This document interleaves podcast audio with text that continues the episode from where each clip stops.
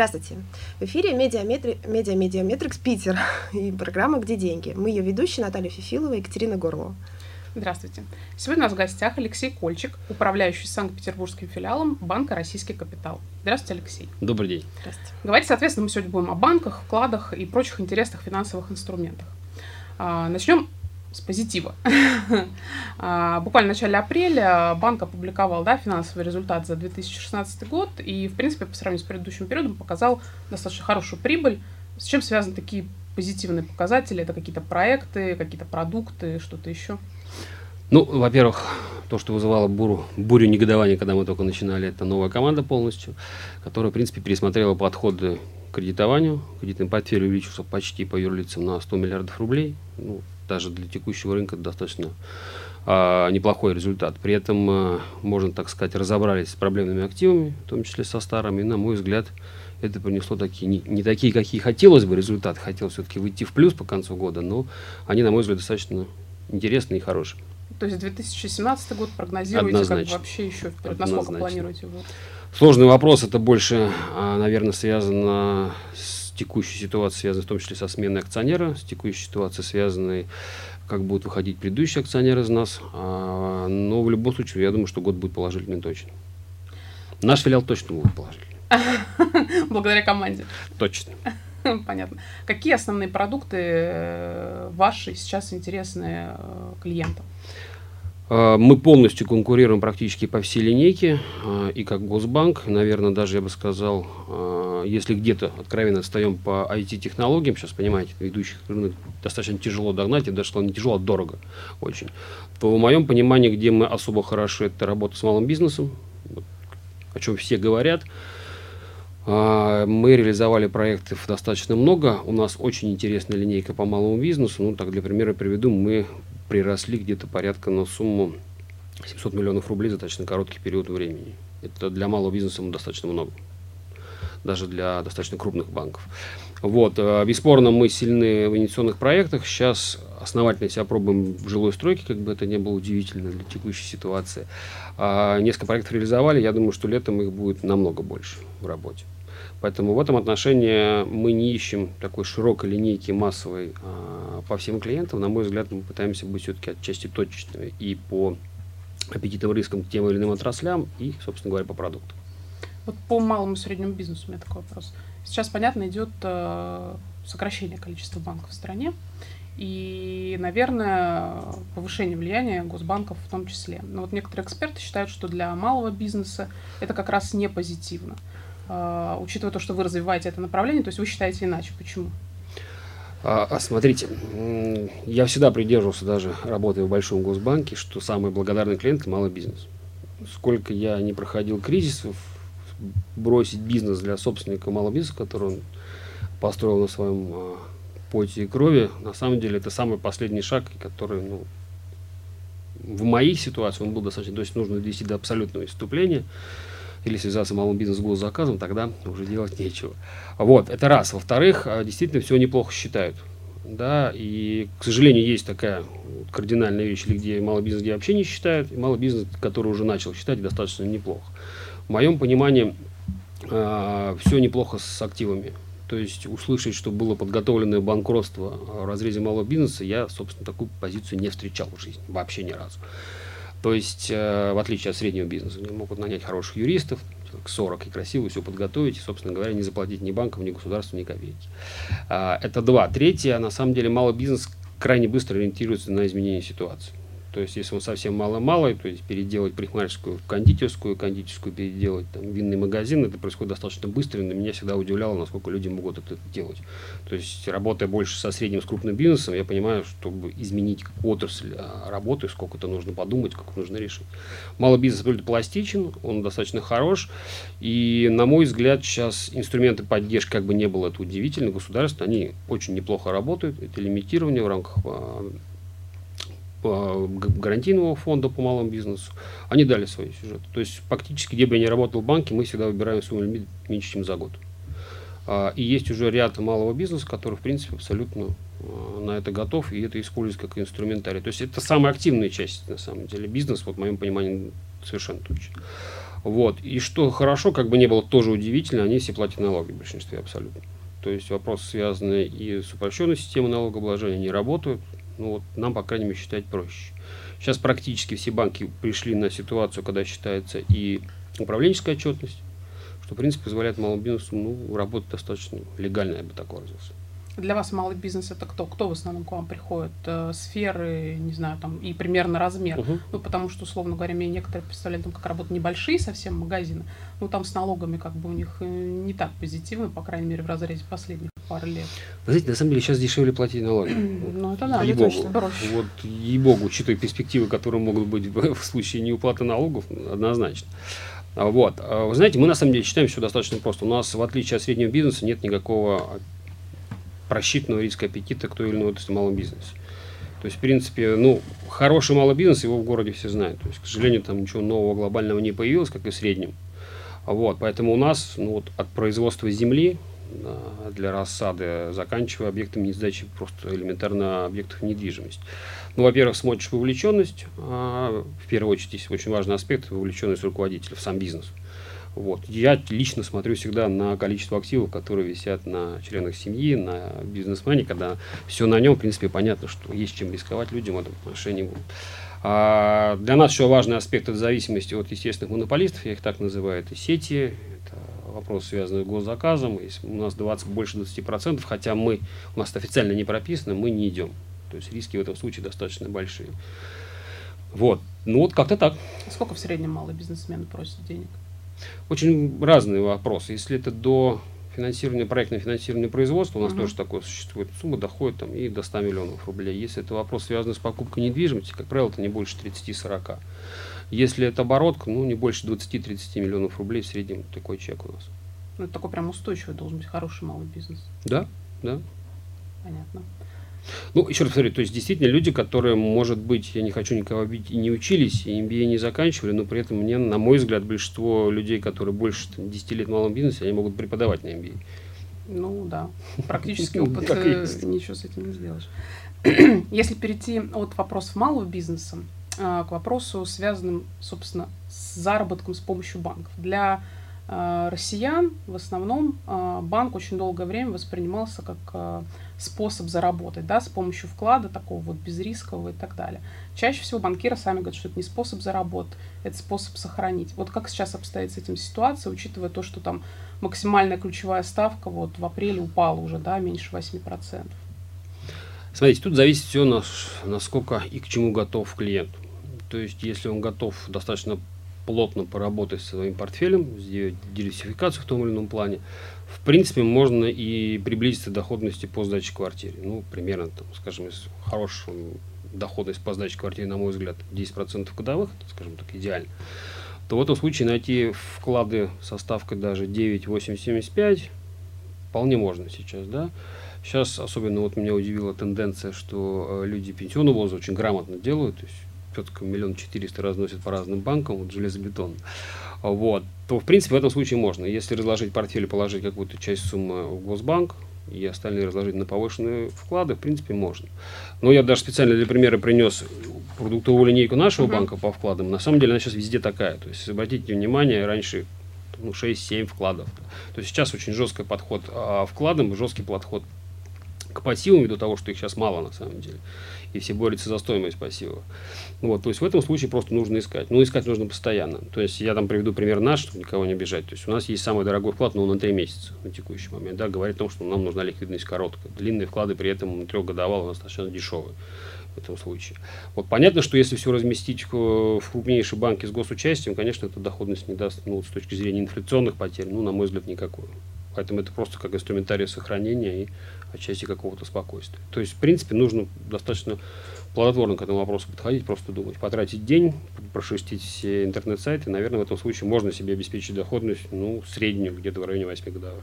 Разве это не опасно гнаться за более высокой ставкой? Насколько я помню, там одна из э, один из постулатов, да, говорит о том, что там вот ориентируйтесь на эту максимальную ставку, да, э, основных банков, ну а все, что больше, можно как бы и, в общем-то, получить не совсем позитивный итог. знаете, я бы совершенно спокойно подходил к топ-10, угу. несмотря на то, что там, возможно, какие-то проблемы есть, и спокойно размещал бы там деньги. Да, исходя из некоторых соображений, что учитывая, что все-таки миллион четыреста гарантировано государством, это раз. Ну и второе, что вы должны понимать, что банки там из топ-10, ну, в принципе, в любом случае, что бы ни происходило, да, возьмем там, последний пример Пересвет, я думаю, что в любом случае будет э, достаточно грамотно проведен вопрос, связанный с реструктуризацией или там продажей активов кому-то. В этой связи у меня вопрос вообще вот, по поводу миллион четыреста. Э, сейчас буквально за последние несколько месяцев, буквально там несколько дней назад э, АСВ озвучил, что проблема неучтенных, то есть, точнее, забалансовых, да, скажем так, вкладчиков стала все острее. Хотя буквально летом говорили, что ну там что это коснулось там нескольких тысяч человек. А, то есть люди в надежде на эти миллион четыреста раскладывают свои депозиты по разным банкам, а потом оказывается, что их не посчитали. А, считаете ли вы, что эта проблема действительно сейчас существует масштабно? Это первый вопрос. А второй сразу вопрос, как этого избежать, как не стать неучтенным вкладчиком? Ну, на самом деле, я бы сказал, что эта проблема существовала, да, в массовом сегменте, мне кажется, сейчас, в принципе, ну, это маловероятно. Была популярна эта тема, бесспорно. А, да решать очень просто достаточно. Во всех а, банках, филиалах размещается в том числе подписи руководителя. Это одна из возможностей была, это когда ставили подписи сотрудники, не имеющие права на совершение операции. То есть подпись сотрудника, она должна быть учтена в Центральном банке или, соответственно, вышестоящим а, руководителем, который дает на это доверенность официально. Как такой маленький банкирский э, секрет, всегда в филиалах висят стенды информационные, где подписывается руководитель. Ну, элементарно можно просто сравнить подписи. То есть человек, который подписывается над регламентными документами, которые утверждает Центральный банк, ну, как минимум, его подпись должна быть. Во-вторых, если это не та подпись, и человек действует по доверенности, можно всегда запросить доверенность, вам обязаны дать посмотреть. Элементарно, чтобы удостоверить подпись, это ваше право. Поэтому, ну, так, такой нюанс, но он существует. В принципе, я думаю, что может помочь. То есть сейчас э, проблема снята, это вы считаете? Ну, просто вот буквально там... Вы знаете, она не была, пока она не была насущной, пока mm-hmm. она не была на слуху, то есть она существовала. Да, то есть это люди, которые отъявленно шли на уголовное дело, люди шли на уголовное преследование, на что-то надеялись, что оно закончится. Мне кажется, сейчас уже так отчаянных мало осталось. Но, тем не менее, 60 тысяч человек э, ищут э, свои вклады в закрытых банках. У них есть шанс, как вы считаете, получить свое? Не думаю, что шансы велики. То есть так они и останутся неучтенными. Ну, эта проблема, она сопоставима с проблемами, уж прости господи, с проблемами дольщиками, да, где у людей, ну, наверное, с точки зрения актива даже больше шансов гораздо. Но, к сожалению, тоже слабо решается. А еще одна проблема – валютные ипотечники. Как вы считаете, есть ли у этой проблемы тоже какой-то вариант решения? Потому что, на самом деле, вопрос очень сложный. С одной стороны, понятно, что люди на свой страх и риск брали эту ипотеку, да. С другой стороны, когда э, ты слышишь их точку зрения, они говорят о том, что а, банки им одобряли только валютную, как бы, да, ипотеку. И в текущих условиях вот они теперь пытаются бороться своими способами. Для них есть решение, как вы думаете? Ну, смотрите, я на самом деле, мне как человека бесспорно жалко, да, но как сказать, все лукаво. Я, был у меня один клинч с одним клиентом, в итоге я сел с ними и все рассчитал. Мы посчитали полученный доход в валюте за период, когда она получала денежные средства по ипотеке. Я не боюсь там, по-моему, в районе 7 лет, да, сэкономлены на рублях и на курсе, да, до кризиса. Я уверяю, сумма получилась достаточно глобальная. И в этом случае, когда людям большинство решений есть перекладывание в рубли с компенсационной ставкой, ну, на мой взгляд, это актуально. Если и получается минус, то он не такой глобальный, как он выглядит сейчас, по крайней мере, по выплатам. Да? А в большинстве банков я знаю, что в том числе шли на реструктуризацию, в том числе накопленных процентов. Вот. В большинстве случаев, ну, не знаю, я уверяюсь, что я не знал банки, где, ну, с другой стороны, если вам дают только валюте, вы всегда можете уйти взять в рублях ну, из банка, да, говорить, что ну, на чем-то настаивали. На мой взгляд, это легенда. Ну, просто понятно, что у людей эмоции, у людей стрессовое состояние в этом отношении, но с точки зрения, там, я не как банкир говорю, элементарный экономист, я бы сказал, что там не такие большие потери считать в, в периоде. Большие потери людей, которые брали за год, за два до кризиса в валюте, да, ну, вот вопрос, зачем это было делать. Что в моем понимании даже до двух последних кризисов все было понятно, что валюту лучше не брать в любом случае. Как вы считаете, государство должно принять участие в регулировании этого конфликта? Потому что на сегодняшний момент все, насколько я знаю, застыло в стадии переговоров. Да? То есть пытаются выделить кого-то, кто с ними будет вести беседу в ту случаях, когда банки там, ну, нет договоренности с банками. Потери будут грандиозные. Ну, вот реально, особенно в крупных банках потери будут просто грандиозные. Я там не готов сейчас цифру нашу раскрывать, скажем так, конфиденциальной части информации. Потери будут глобальные найти денежные средства из бюджета, я думаю, точно не смогут на эту компенсацию. Единственный какой-то выход, на мой взгляд, это вопрос, связанный с удлинением сроков ипотек надолго, да, и с уменьшением процентной ставки достаточно разительно. Ну, чтобы я бы, наверное, там, исходя из ситуации, выходил бы на эти вопросы. Ведь поймите, ведь очень много разных клиентов. Есть люди, которые просто перестали платить, да, и тем самым банки сформировали на них резервы и понесли убытки. Ну, если так отбрасывать эмоциональную точку зрения, то есть, ну, в принципе, если вы не платите, я несу убыток на всю сумму. Я ее формирую резерв из собственной прибыли, да, откровенно говоря. Есть люди, которые платят до последнего, да. Ведь даже сейчас у нас в том числе есть ряд э, судебных исков, когда суды принимают сторону клиента, когда они хотя платили там по 5 тысяч рублей, по 10 тысяч рублей, да, то есть человек не отказывался, он что мог, то и платил. Если подтверждает, как правило, все-таки суды принимают более-менее лояльные решения.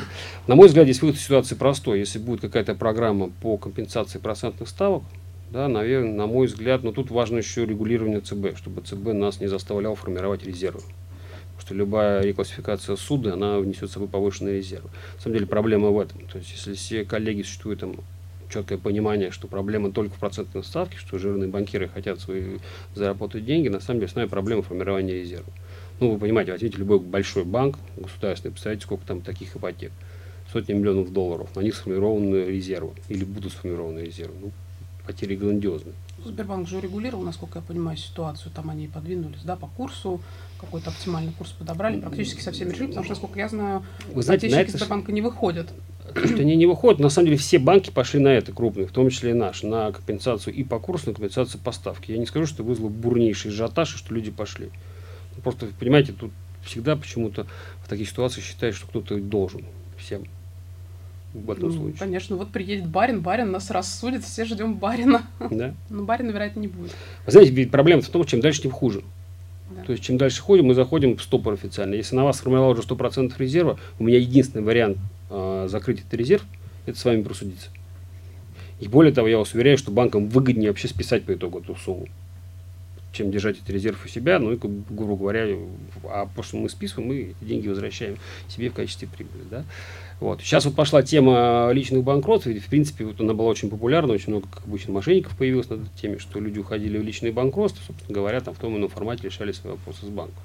Ну, конечно, тоже выход из ситуации, но ставит крест на всем с точки зрения банковской истории, там, в том числе получения карточки.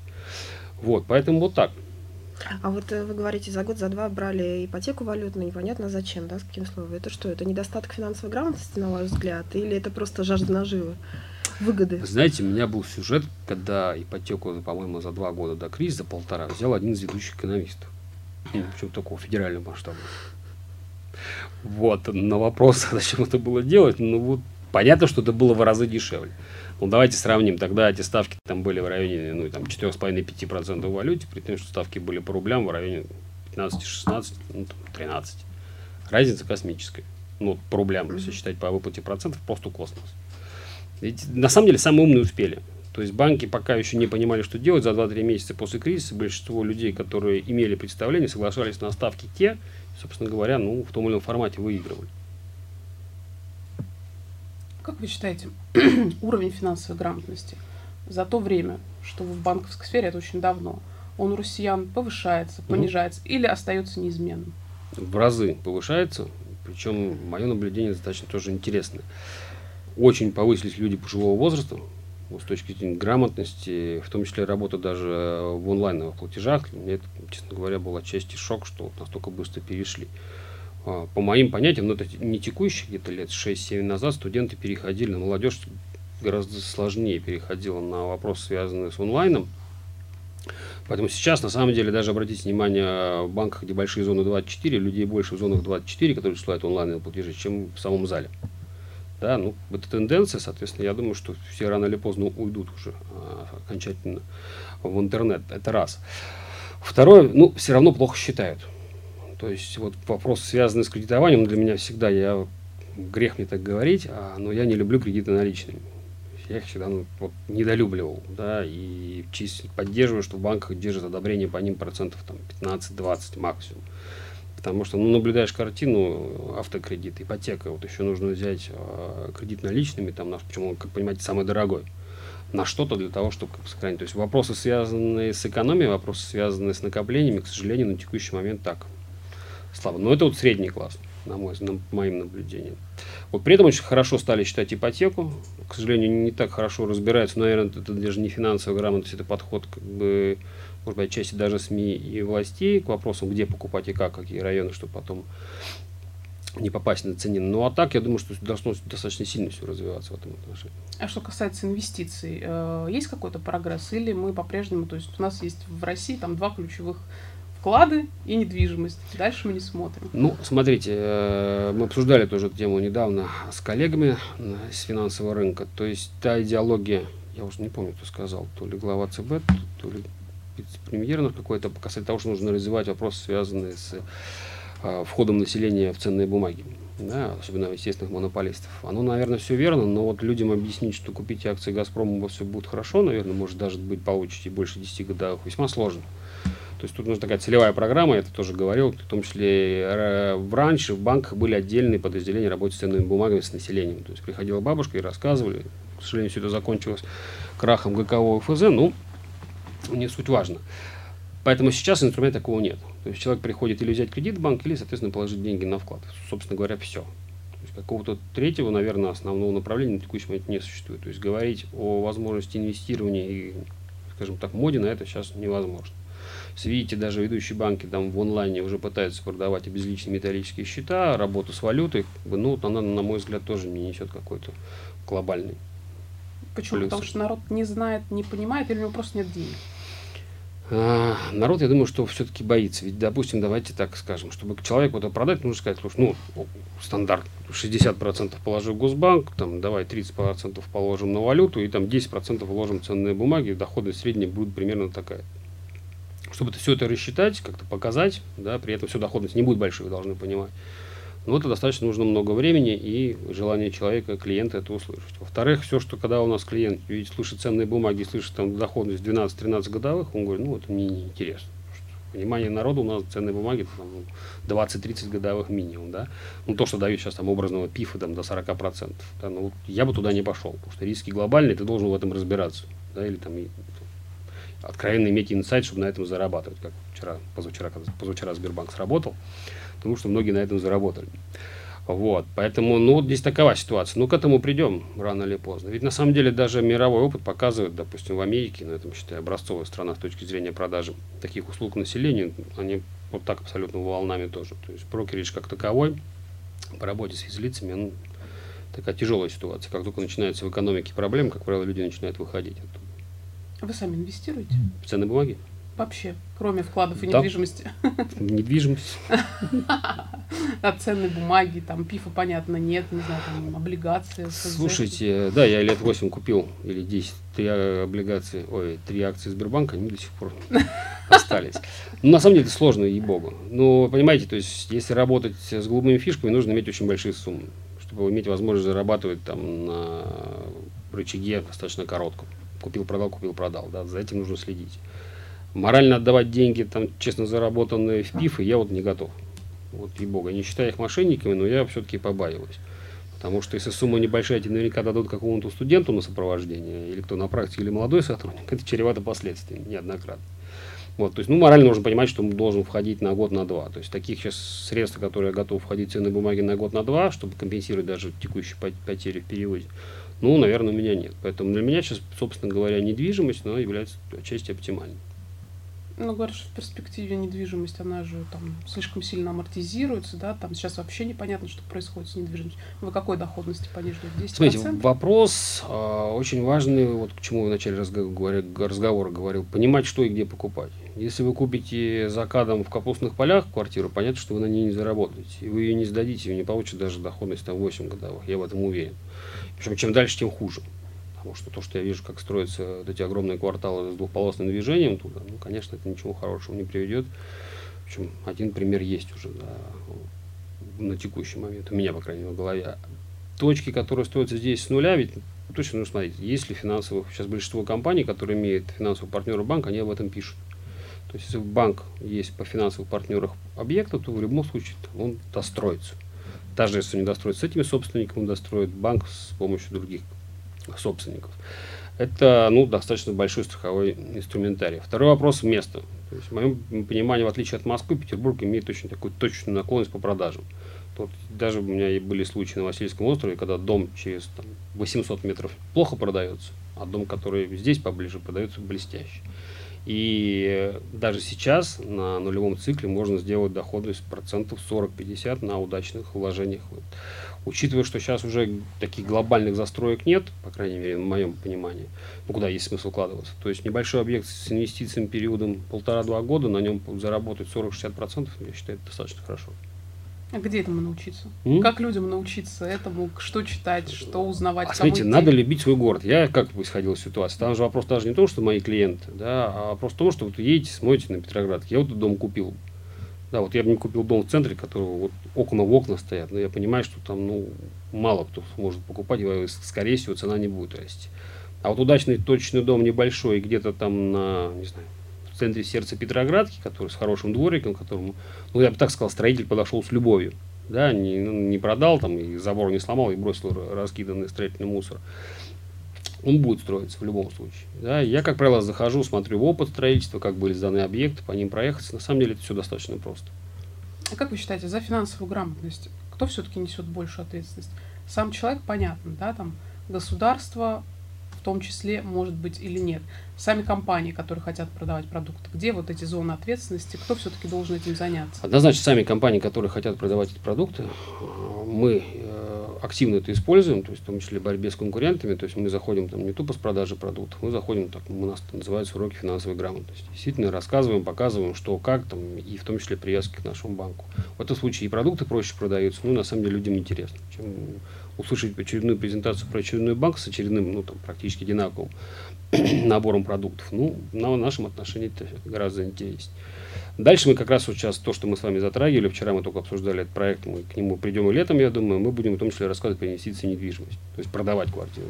Тут моя такая больная тема, пока не всеми поддержана, то, что сотрудники банка, ну, которые занимаются ипотекой, они должны продавать квартиру, они не должны там только тупо продавать кредиты, и в том числе уберегать людей от таких вложений, куда, собственно, не надо вкладываться, это так выразился. Когда просвещением граждан занимается конкретная финансовая организация, не видите ли вы опасность в том, что она продает исключительно свои услуги, да, и не покрывает там информацией, ну, грубо говоря, все там инструменты финансового рынка, которые ну, объективно есть? Угу. Ну, их сейчас мало на самом деле. Да, и, ну, и насколько я владею ситуацией, сейчас ни один банк не продает, там, в том числе услуги, связанные с работой с ценными бумагами, ну, как таковыми. То есть, в принципе, объем достаточно стандартный нормальный, ну, в моем понимании, понятный для сотрудников. И, точно нет, ведь чем больше банков придет, тем люди станут грамотнее в этом отношении. Потому что, ну, по крайней мере, тот класс товарищи, которые проводят презентацию у нас, о них можно, в принципе, уже и на преподавательскую деятельность отдавать, потому что у народа разные вопросы, и все достаточно грамотные, на самом деле. Сейчас очень хорошая тенденция, обратите внимание, я думаю, она будет дальше, и от этого будут клиенты только выигрывать, рефинансирование банков, архивыгодная вещь. То есть все банки сейчас имеют программу РЕФа. Ну, то есть все. Они рекламируют не кредиты наличными, рекламируют все рефинансирование. Да, в этом случае клиенты ну, выигрывают достаточно сильно. То есть мы этим тоже пользуемся. Там, а в этом случае только удешевление спасибо. А это онлайн обучение или офлайн у вас? М? Онлайн обучение или офлайн? То есть это очень Мы вживую ходим, конечно. Вживую. А как туда попасть? А мы ходим на предприятие, где договариваемся, мы можем к вам прийти, если хотите. Приходите. С удовольствием расскажем. Нет, достаточно интересно на самом деле. Вот. Ведь э, особенно вот бюджетные учреждения, ведь э, на самом деле, когда иногда в, коллеги начинают продавать, понимаешь, что ну, там люди, допустим, взял, ну сейчас в последнее время ну, мало таких, три кредита наличными, чтобы купить себе квартиру. Да, при этом понимаешь, что есть инструментарий, когда ты можешь снизить э, ставку знаю, с 18 до 11, до 12 годовых. Ну, в рублях это большая да, сумма, особенно для коллег, которые работают в бюджетах. Ну, просто не всегда есть возможность выйти в банк. Вы еще понимаете, сейчас банки все красивые, и ряд людей просто ну, стесняется туда зайти, как-то задать эти вопросы. Вот. Ну, причем это не зависит там, от того, кем он работает. У меня вчера был случай, что что-то у вас дорого, сколько вы платите в нашем банке? 32 годовых. Молодцы, ну, что могу сказать. Снизили за два дня, снизили до 12. Ну, Просто вот как-то не зайти в банк, ну, что на супругу оформлял, ну как-то вот ей не зайти в банк, стыдно спросить, еще что-то. Ну, такие ситуации тоже бывают. А не кажется вам, извини, что это проблема, вот что не зайти в банк? У меня прям вот я даже вопрос подготовил такой, думал об этом просто, что банки, особенно крупные, э, они не всегда лояльны клиентам. Они не всегда заинтересованы в поиске этого клиента. И очень часто, когда ты приходишь э, там, к операционисту, например, какая-то э, операция сложнее, там, заплатить за квартиру условно, она сразу вызывает море вопросов. И люди вот они э, боятся и понимают, что как бы толку от этого не будет. Как повышать лояльность? Почему она как бы сейчас, почему нет гонки фактически за клиентом, по крайней мере, вот в, в месте дислокации банка? То есть вы доходите по предприятиям, да, рассказываете, mm-hmm. это здорово, а потом по факту реализуется это несколько иначе. Ну, смотрите, здесь, во-первых, вот я с вами точно согласен, потому что ряд банков совершили э, ошибку, делая большие зоны 24 часа. Вот у меня опытного банковского сотрудника, части который сам делал эти же филиалы, понимаю, что была глобальная ошибка, что ты заходишь и стоит толпа в зоне 24 часа. Почему эта толпа многонациональная, говорящая на разных языках, особенно если там женщины приходят после работы 8 часов заходят – ну, на мой взгляд, как-то вот это все воспринимается, ну, тяжеловато. И в этом случае разговаривать о том, что я хочу внести там 500 тысяч рублей на вклад, ну, желания не возникает, скорее всего. Это раз проблема. Второе, ну, вот, не знаю, она была модная, сейчас вроде стихает, это электронные очереди. Все моей любви там, к технологиям, на самом деле, я считаю, что иногда технологии заходят за рамки, и слово клиента, оно в этом случае пропадает.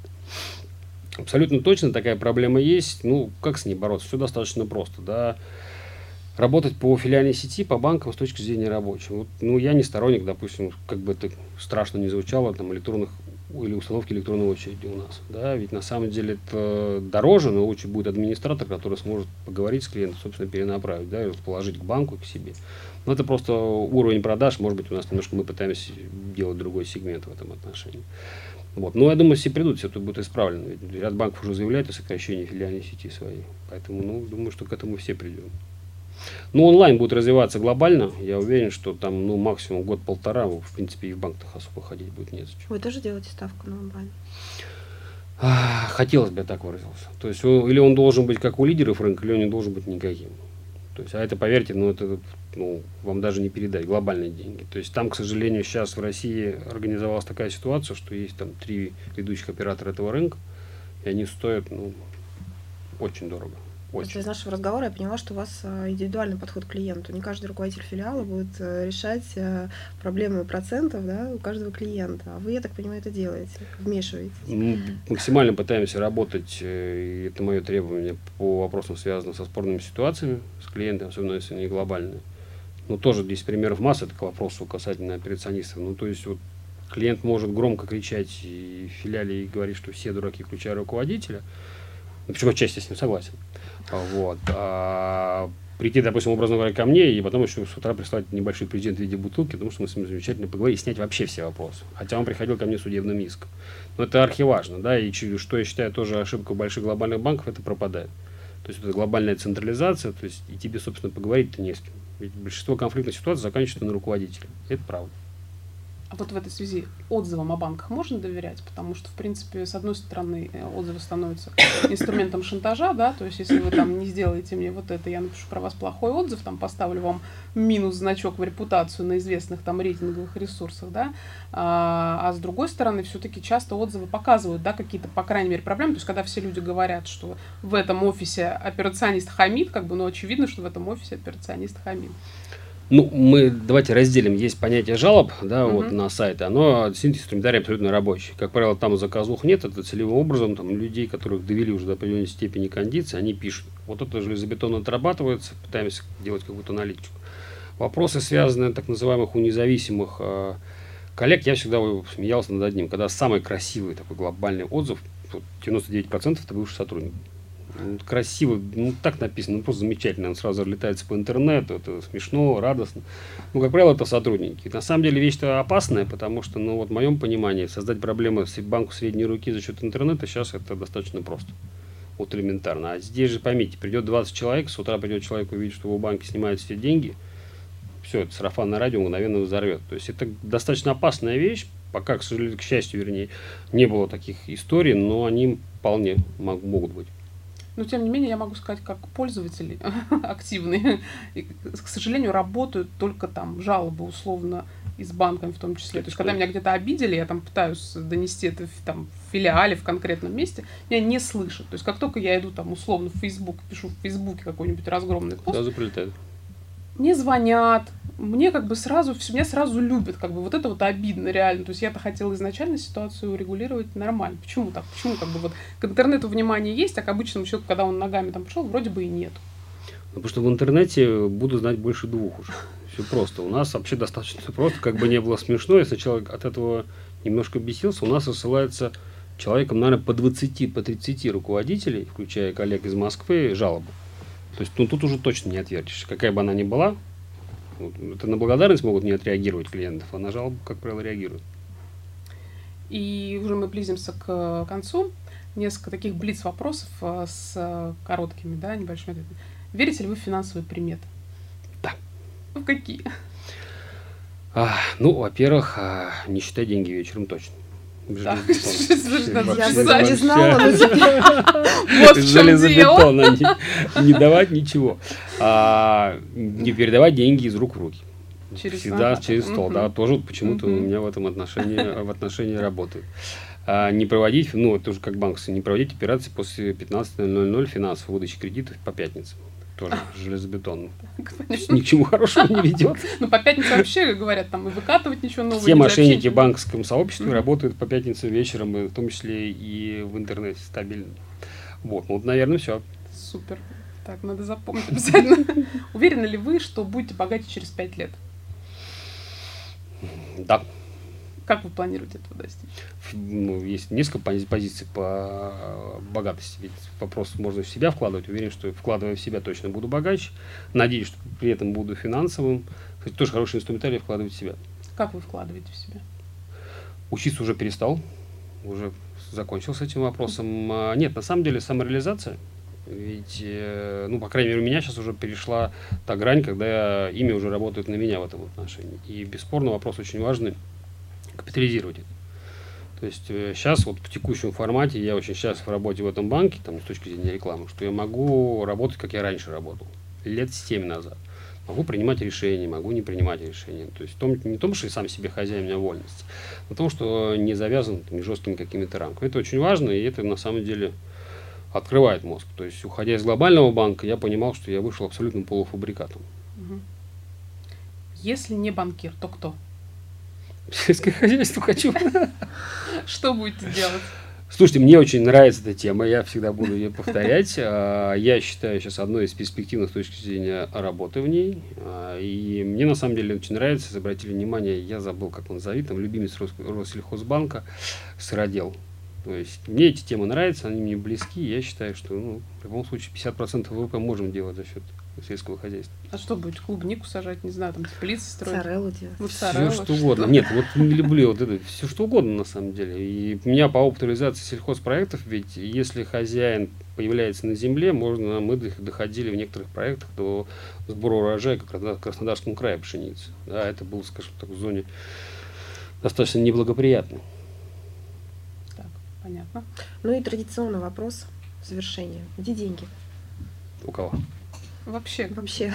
где их взять, где найти? Деньги, они потенциально в любом случае у вас в кармане. Я считаю, что чем сидеть и рыдать, как все плохо в стране, как обирает государство, как нас не любит налоговая, надо просто уметь их зарабатывать, грамотно это делать, не пытаться получить доходность 40% годовых, а иметь возможность получить 10-12% годоходность, в принципе, она абсолютно нормальна. И чтобы не думать, что проекты должны окупаться за 3 года, а спокойно понимать, что проект с окупаемостью 8-10 лет – это нормально. То есть тише едешь, дальше будешь. Совершенно точно. Если у человека есть 100 тысяч рублей в рамках этого, куда ему их нести? Вклад? Копить? Что с ними делать? Я бы сделал так, ну 100 тысяч рублей и все. Ну, лишние 100 тысяч рублей. Наверное, скорее всего, вклад, если было бы чуть побольше, я бы пошел бы и купил однокомнатную квартиру на нулевом цикле, потому что большинство застройщиков дают сейчас двух-трехгодовалые рассрочки без процентов. Это выгоднее, чем ипотека, меньше риска. Во-вторых, вы должны понимать, что, допустим, через полгода тоже будет другая цена. Вы заработаете точно больше, чем 8 годовых, если даже продадите по договору долевого участия. На этой позитивной ноте мы заканчиваем. Спасибо большое, Спасибо Алексей, вам. за интересную Спасибо беседу. вам. В эфире радио Медиаметрикс Питер была программа «Где деньги?». У нас в гостях был Алексей Кольчик, управляющий Санкт-Петербургским филиалом банка «Российский капитал». Мы искали деньги в банках, в недвижимости, в сельском хозяйстве. Спасибо за внимание. Сохраняйте и примножайте грамотно. Всего хорошего.